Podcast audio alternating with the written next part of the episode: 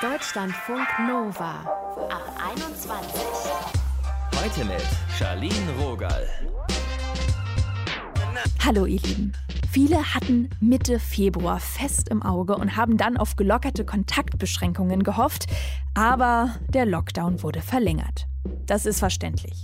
Und obwohl jetzt der Kopf sagt, vernünftige Sache, gibt es ja noch das Herz. Und das geht langsam ein. Es vertrocknet so ein bisschen. So fühlt sich das manchmal an. Einsamkeit. Das ist nicht nur ein Ding von Omas und Opas, sondern auch wir jungen Menschen kämpfen damit. Und darüber reden wir heute. Unter anderem hört ihr dazu eine Psychologin, wie Einsamkeit unsere Gesundheit beeinflusst. Jetzt zu Greta. Sie ist 22, lebt in einer Einzimmerwohnung in Berlin und Greta sagt, ja, ich bin einsam. Darüber habe ich mich mit dir ausgetauscht. Hallo Greta. Hallo. In den letzten Tagen, da gab es ja so ein kleines Frühlingserwachen. Der Lockdown, der ist ja aber trotzdem noch am Start. Wie geht's dir gerade jetzt? Die Sonne tut mir auf jeden Fall gut. Ich glaube, alle kennen das, wenn der Winter vorbeigeht und man das Gefühl hat, man wacht wieder auf und spazieren gehen macht auch wieder mehr Spaß, weil man mal mehr als eine Stunde raus kann. Aber Prinzipiell ändert das natürlich nichts an der Situation, dass wenn man dann drin ist, sich irgendwie klar ist, wie einsam man ist oder sich auch sehr schnell alleine fühlt. Wann war so der Moment, wo du das wirklich für dich festgestellt hast? Ich stelle es mir auch vor als eine krasse Erkenntnis. Ja, ich bin wirklich einsam.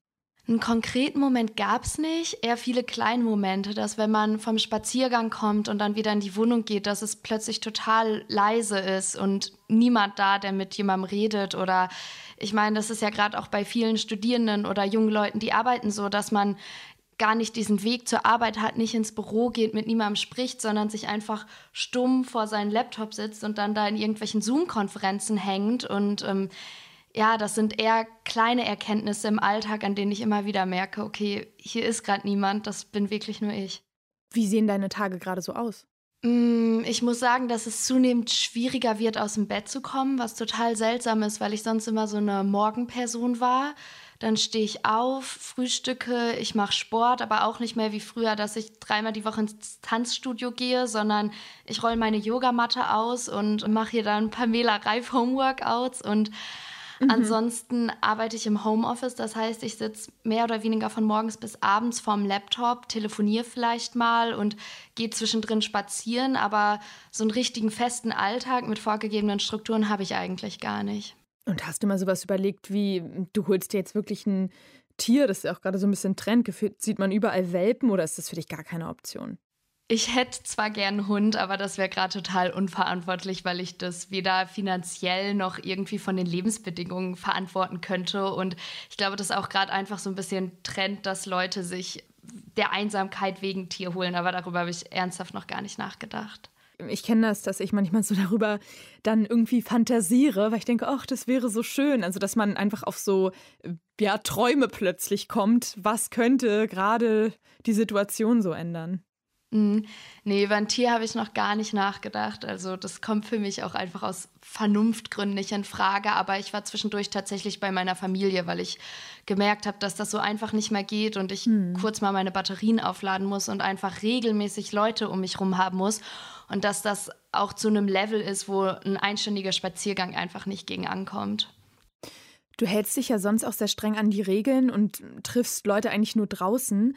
Hast du manchmal darüber nachgedacht, einfach da auszubrechen und doch was, ich sag mal, Verbotenes zu machen? Ich halte mich an die Regeln und ich würde auch sagen, ich halte mich streng an die Regeln, aber ich bin jetzt in den letzten Tagen und Wochen alles im erlaubten Maß natürlich wieder ein bisschen lockerer mit mir geworden.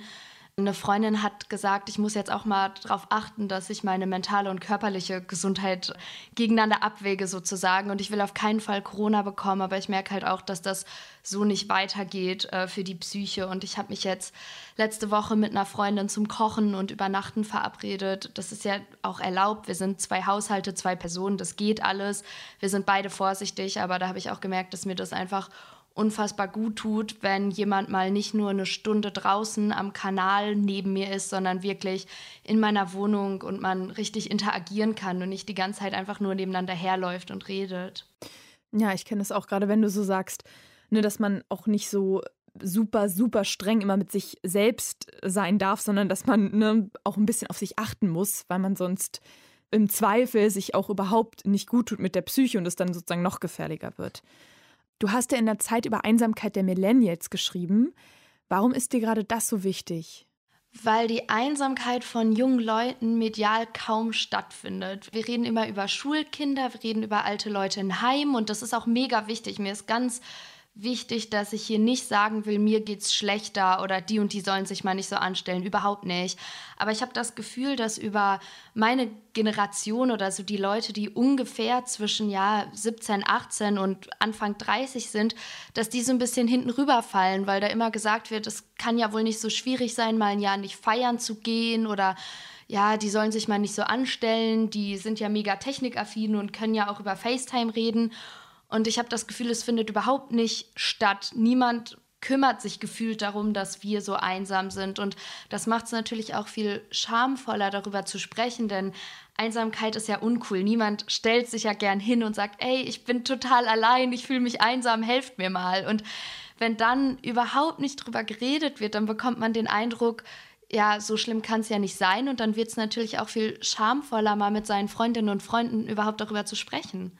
Was für Sonderregelungen sollte es denn geben für allein lebende Menschen? Ich verlange überhaupt keine Sonderregelungen. Ich verlange erstmal, dass über uns geredet wird, so wie ihr es mhm. ja jetzt netterweise macht, weil das, glaube ich, das Ganze so ein bisschen enttabuisiert. Und ich glaube, was auch helfen würde, wäre zum einen ein Lockdown mit Perspektive, dass wir nicht von Woche zu Woche und Konferenz zu Konferenz hinken und überhaupt nicht wissen, wann das vorbeigeht, sondern dass wir irgendwie eine ganz konkrete Zahl haben, irgendeinen Stufenplan, irgendwas, worauf man sich verlassen kann.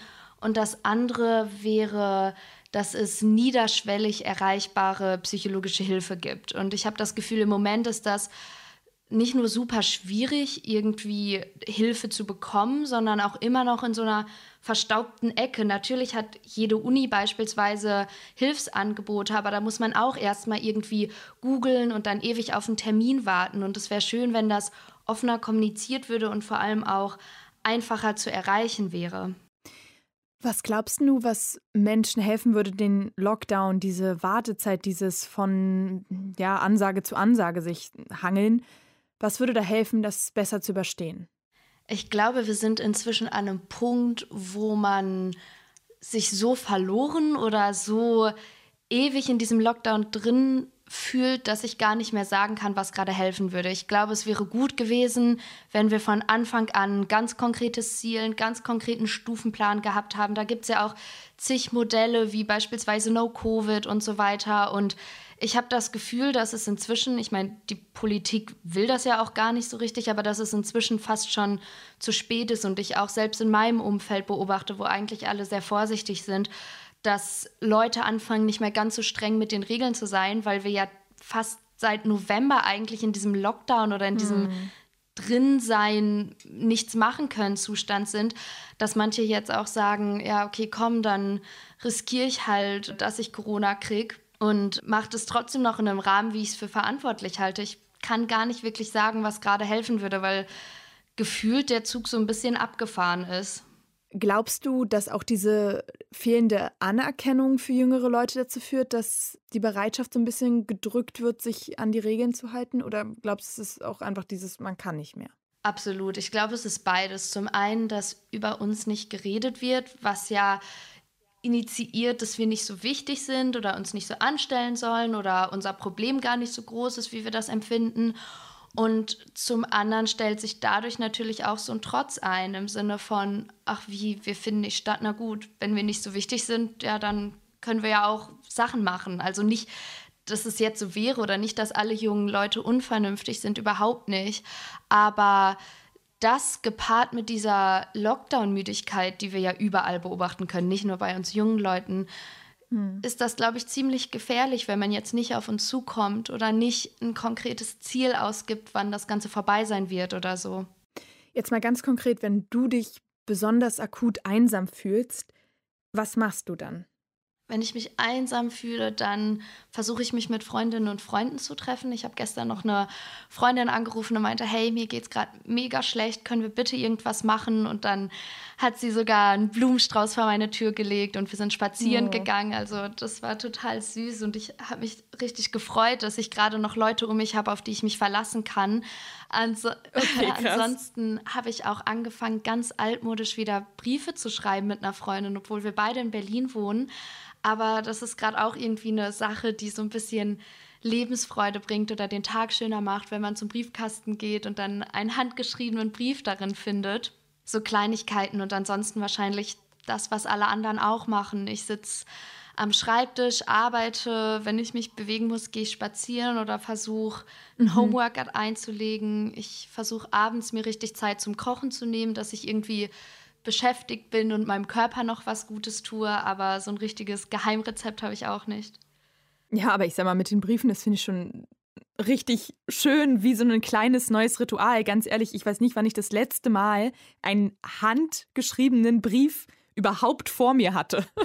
Also, ja, siehst du, du hast mich inspiriert, ja. Doch, vielleicht schreibe ich auch mal wieder so Postkarten oder so. Also, man denkt dann immer, man ist zu faul, man hat eh nichts zu tun und vielleicht, ne, denke ich mir gerade so, wenn man auch an jemanden schreibt, dann fühlt man ja auch schon diese Verbundenheit. Total. Und es ist auch schön, weil das nicht ganz so schnelllebig wie WhatsApp ist und man zum Teil seitenlang schreiben kann, manchmal aber auch nur eine kleine Botschaft, aber man kann irgendwie tiefer gehen und auch mal ganz in Ruhe für sich aufschreiben, wie es einem überhaupt gerade geht. Und mir hilft es auch manchmal so ein bisschen zu reflektieren, was gerade überhaupt in meinem Kopf vorgeht oder wie ich mich gerade fühle. Und das ist dann irgendwie auch schön, dass man weiß, die Person liest das in ein paar Tagen und dann kriegt man ein echtes Papier zurück und weiß, wie es der Person geht. Und zwar generell und zwar nicht nur vielleicht gerade in diesem kurzen Moment, wenn man auf WhatsApp rumtippt. Wir dürfen ja träumen, das kann man uns ja nicht nehmen. Was ist denn so das, was du machen möchtest, wenn die Pandemie vorbei ist? Wir sagen es jetzt einfach mal so. ich glaube, das ist mein am häufigsten gesagter Satz, wenn Corona vorbei ist. Mhm. ähm, es gibt gar nicht diese eine große Reise, die ich machen will oder dieses eine Konzert. Ich freue mich einfach, wenn ich wieder Struktur in meinem Leben habe, weil mir das gerade unfassbar fehlt dass ich regelmäßig Leute um mich herum habe, egal ob das jetzt Kolleginnen oder Kommilitonen oder Freundinnen und Freunde sind. Ich glaube, ich freue mich so sehr, wenn ich wieder ganz normal mit meinen Leuten in der Bar sitzen kann, Bundesliga hören, die Stadien sind voll, abends vielleicht feiern oder zum Kanal oder so. Nichts Großes, einfach eine normale Realität, wie wir die früher hatten. Das glaube ich dir. Liebe Greta, ich träume mich da auch gerne hin. Vielen Dank, dass du dir die Zeit genommen hast und mit mir gesprochen hast. Danke dir.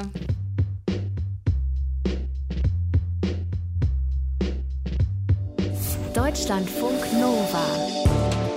Lasst uns einen Blick in die Kristallkugel werfen.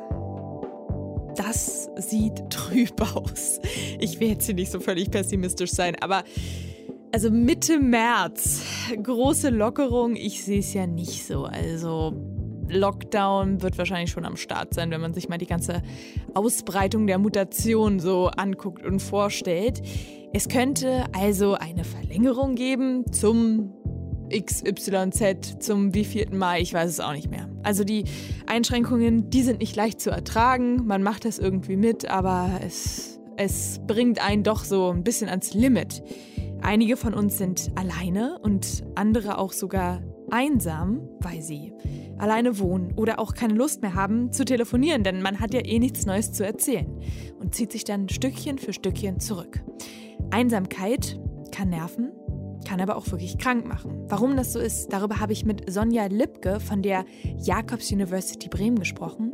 Sie ist Gesundheitspsychologin und forscht schon länger zur Auswirkung von Einsamkeit. Hallo Sonja. Ja, hallo.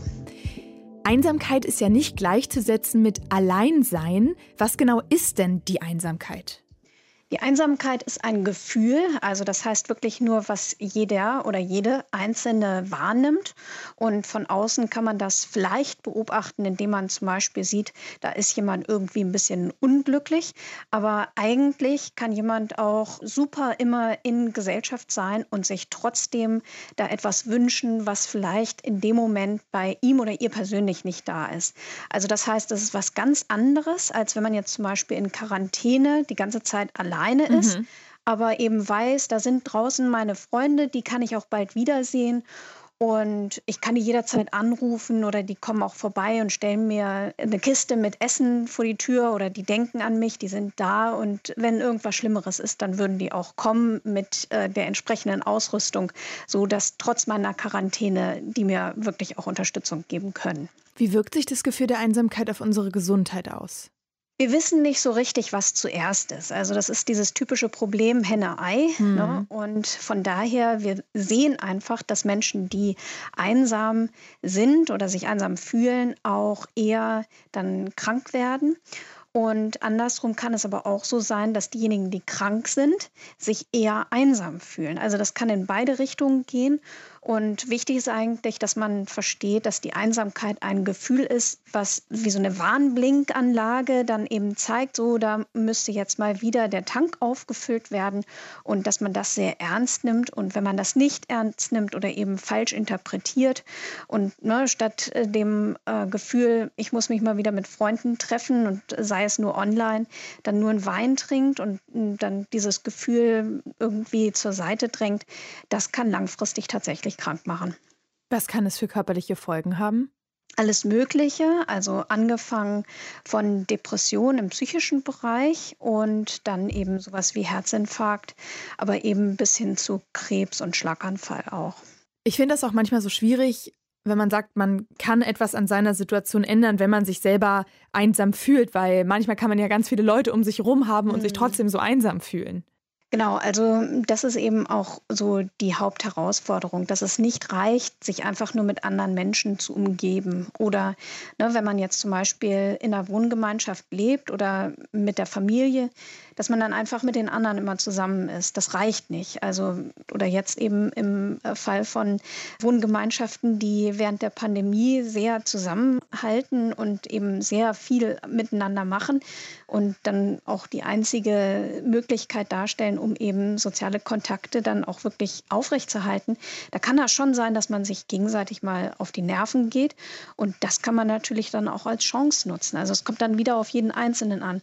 Und wer das nicht aushält und da nicht mit dem Konflikt äh, konstruktiv umgeht, sondern dann sagt, nee, also da bin ich lieber alleine und dann rausgeht, der ist natürlich dann auch alleine und muss mit sich selber klarkommen.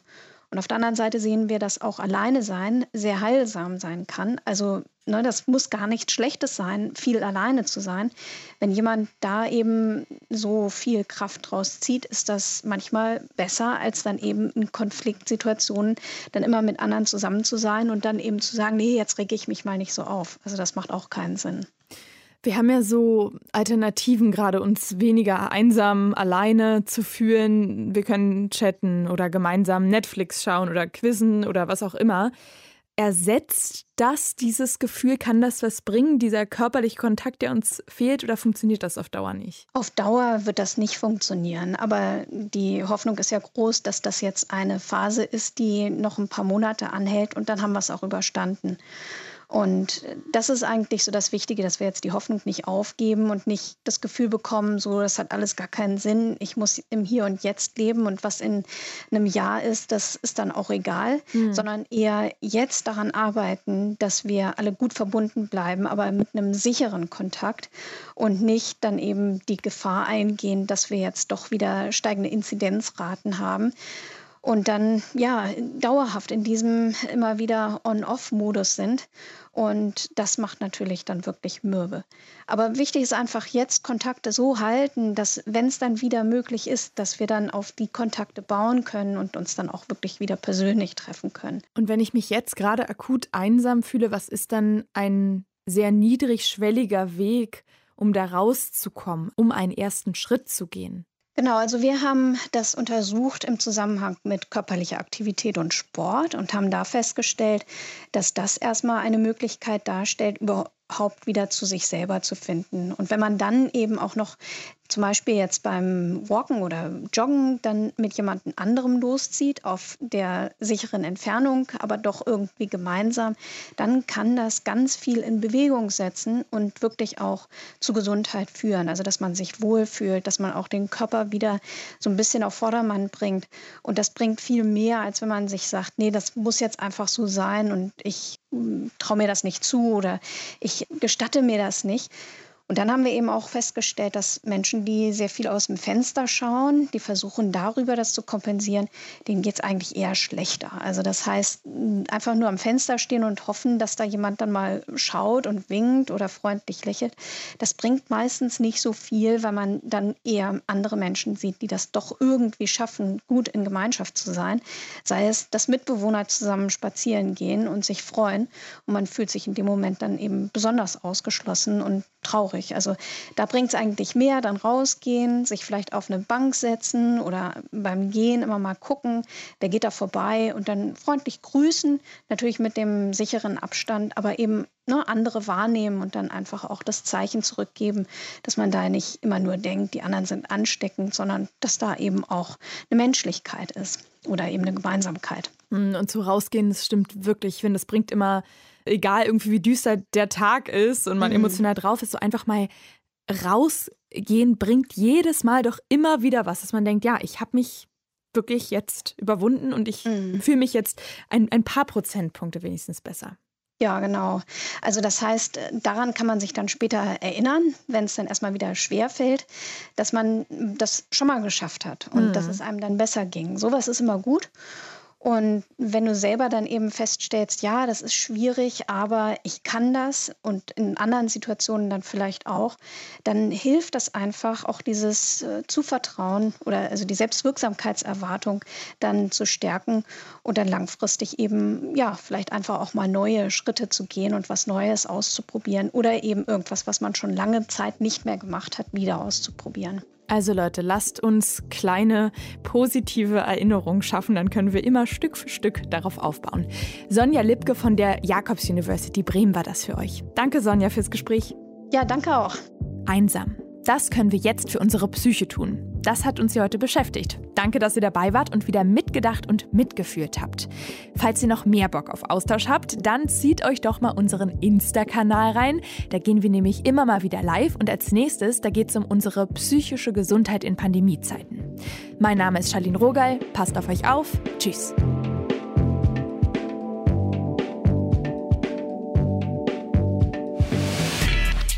Deutschlandfunk Nova ab 21. 21. Montags bis freitags ab 21 Uhr und auf deutschlandfunknova.de.